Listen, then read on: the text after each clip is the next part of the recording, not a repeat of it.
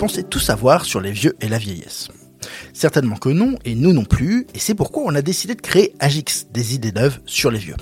Agix est une conférence de type TEDx lors de laquelle une dizaine de chercheurs en gérontologie viendront présenter leurs recherches à un parterre de professionnels du secteur.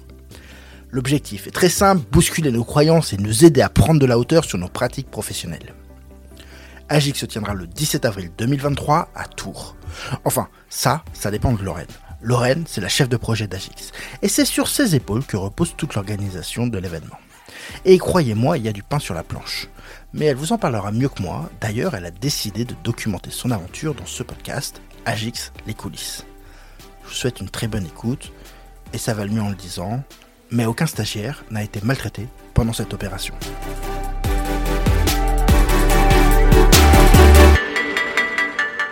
Bonjour, moi, c'est Lorraine et je suis en stage pendant 4 mois chez Briscard avec une mission, organiser Agix. Mais si, Agix, la première conférence de jeunes chercheurs sur les vieux, celle qui permettra aux professionnels de repartir avec de nouveaux outils, méthodes et surtout concepts sur le grand âge. Venez, je vous emmène dans les coulisses de cet événement.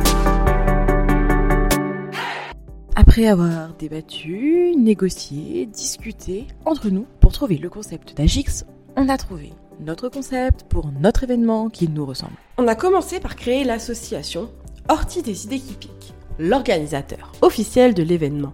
Ça y est, non sans peine, on a ouvert un compte en banque. Certes, vide pour le moment, mais qui a le mérite d'exister. Notre priorité maintenant est de trouver un lieu. Passage imminent de la théorie à la pratique. Mercredi 10h. Bon, on vient de faire le point, on n'a pas de salle. Antoine m'a un peu mis la pression là-dessus. Bon Lorraine, on en est où de la salle? Parce que là, ça commence à, à presser. Ok, c'est parti pour trouver une salle dans une ville que je ne connais pas. Ça ne doit quand même pas être le bout du monde. Vendredi 15h. Je liste toutes les salles que j'ai vues sur un document Excel, avec les tarifs affichés, le nombre de places disponibles, le type de lieu, etc. etc. Notre quête idéale. Une grande salle de conférence, type auditorium, avec au moins 150 places, tout le matériel audiovisuel nécessaire, écran, micro et tout, un espace séparé pour faire un cocktail, et euh, pas trop cher si possible, parce que comme disait ma grand-mère, euh, on n'est pas Rothschild. J'enfile ma tenue de guerrière, mon armure, mon bouclier et mes bottes. C'est parti à la conquête de la salle parfaite. Bon, ça c'est dans ma tête. En vrai, ça ressemble plus à envoyer des mails pour avoir des infos et éventuellement visiter. Moins héroïque, mais bon, quand même bien plus pratique. Mardi midi.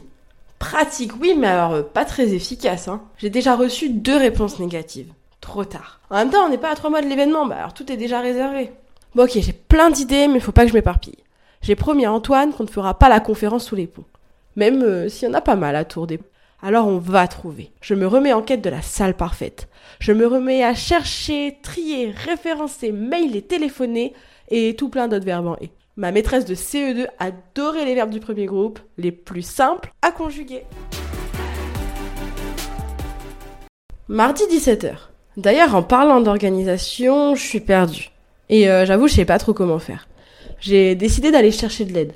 Vous vous souvenez, on avait eu l'idée de faire un TEDx, mais c'était pas possible. Et chaque année, il y en a un qui est organisé à Tours.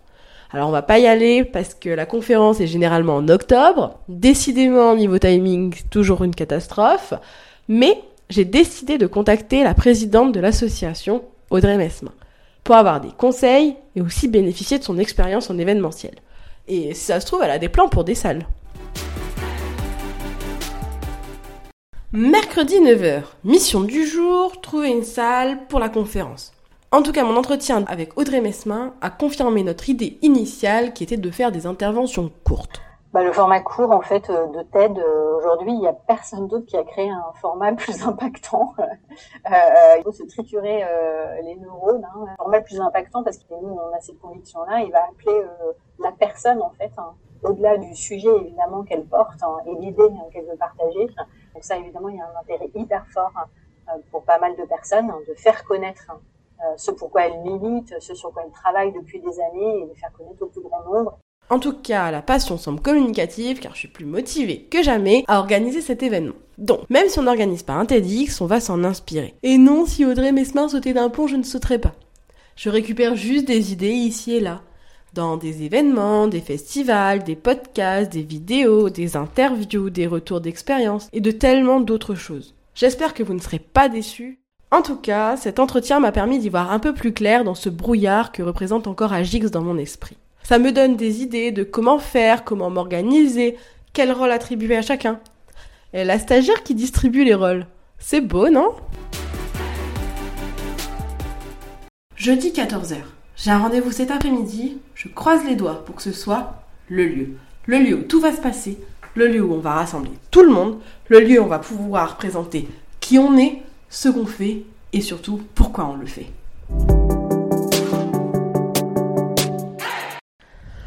Jeudi 15h50. Rendez-vous à 16h à MAM avec Jessica. Il fait froid. Je suis devant deux grands bâtiments en béton avec plein de fenêtres. Un en face, à droite. J'ai un petit pilou face dans ma tête et je me lance et dans ce une droite.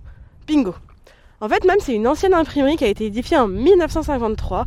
Sur le site internet, on peut même lire œuvre globale consacrée Grand Prix de l'architecture industrielle à Milan en 1954. Je comprends mieux le côté industriel. Hein. C'est parti pour la visite.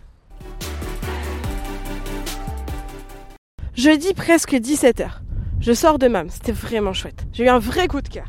Il y a une grande salle plénière avec un espace modulable qui peut accueillir jusque 300 personnes. Au moins, on manquera pas de place. Hein. Et il y a un grand écran, une scène et une bibliothèque, mais immense. Un espace sympa, moderne et coloré, un peu comme nous et notre événement. Vendredi 11h. MAM, validé par l'équipe. Cet après-midi, je fais les démarches pour réserver et on a aussi bah, calé une date. Mars, trop tôt. Mais euh, trop tard. Moi, je serai plus en stage et je serai probablement sur d'autres projets. Vous me connaissez pas encore bien, mais j'ai toujours plusieurs casseroles sur le feu. Oui, j'ai des expressions de vieille alors. Quand on travaille chez Briscard, c'est normal. Donc, avril, ok, le 14, parfait. Raté, c'est déjà pris. Le 21, pas dispo. Le 17, une conférence un lundi, c'est quand même pas très commun, hein. Mais bon, pourquoi pas. Et puis, euh, tout ce qu'on fait, c'est pas très commun de toute façon. Et si confier l'organisation d'un tel événement à une stagiaire, c'était commun, on le saurait. Bon, ça tombe pendant les vacances scolaires. Ok, mais bon, nous on s'adresse à des professionnels, hein, pas à des enfants. Et je dis nous, mais ce sont surtout des jeunes chercheurs qui vont s'adresser aux professionnels. Je demande donc la salle pour le 17. Lundi 18h. Jessica m'a répondu. A priori, la salle est dispo. Sauf si on verse dans le politique, le religieux ou autre truc pas trop en accord avec les valeurs de la métropole. A priori, c'est bon. Même si on a un X dans notre nom, promis, on va rien faire de chelou. Mardi 9h. Hey Mais. Au fait, je vous ai pas dit. Je parle, je parle, et j'en oublierai presque, ça y est. En plus d'avoir un lieu, on a aussi un traiteur. En gros, après la conférence, on aimerait proposer un moment convivial autour d'un cocktail. Mais euh, pas question que je fasse le service et que je distribue du jus d'orange et des cacahuètes. Hein. Sur place, il y a un restaurant qui fait aussi traiteur lors des événements. Ça a l'air vraiment bon. La prochaine réunion, je propose à Antoine qu'on la fasse là-bas. C'est le moment de lier l'utile et l'agréable et de manger à tous les râteliers. On ne va quand même pas offrir un cocktail à nos invités sans les goûter avant. Question de principe. En plus, en termes de logistique, ça va nous aider. Tout est déjà sur place et eux, ils ont leurs habitudes. Top moumout. Ça avance doucement mais sûrement. Mardi 15h. Bon, on résume. Pour notre conférence, on a une date, une salle et un traiteur.